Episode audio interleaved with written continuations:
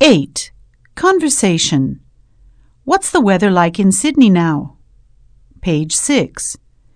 Kim and Rick are making small talk in Kim's car on the way to Rick's hotel.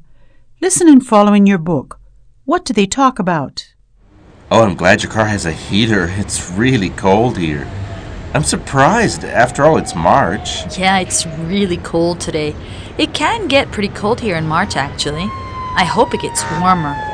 Oh, what's the weather like in Sydney now? Uh, it's pretty hot, actually.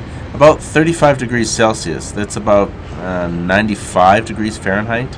Perfect beach weather. Yeah, it really is. So, how long are you going to be in New York? Just a week.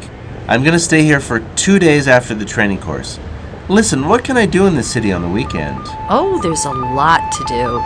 Uh, you can go to the top of the Empire State Building, go ice skating at the Rockefeller Center, and there are excellent museums too. Great. Uh, by the way, how far are we from the hotel? Oh, not too far, about 10 miles.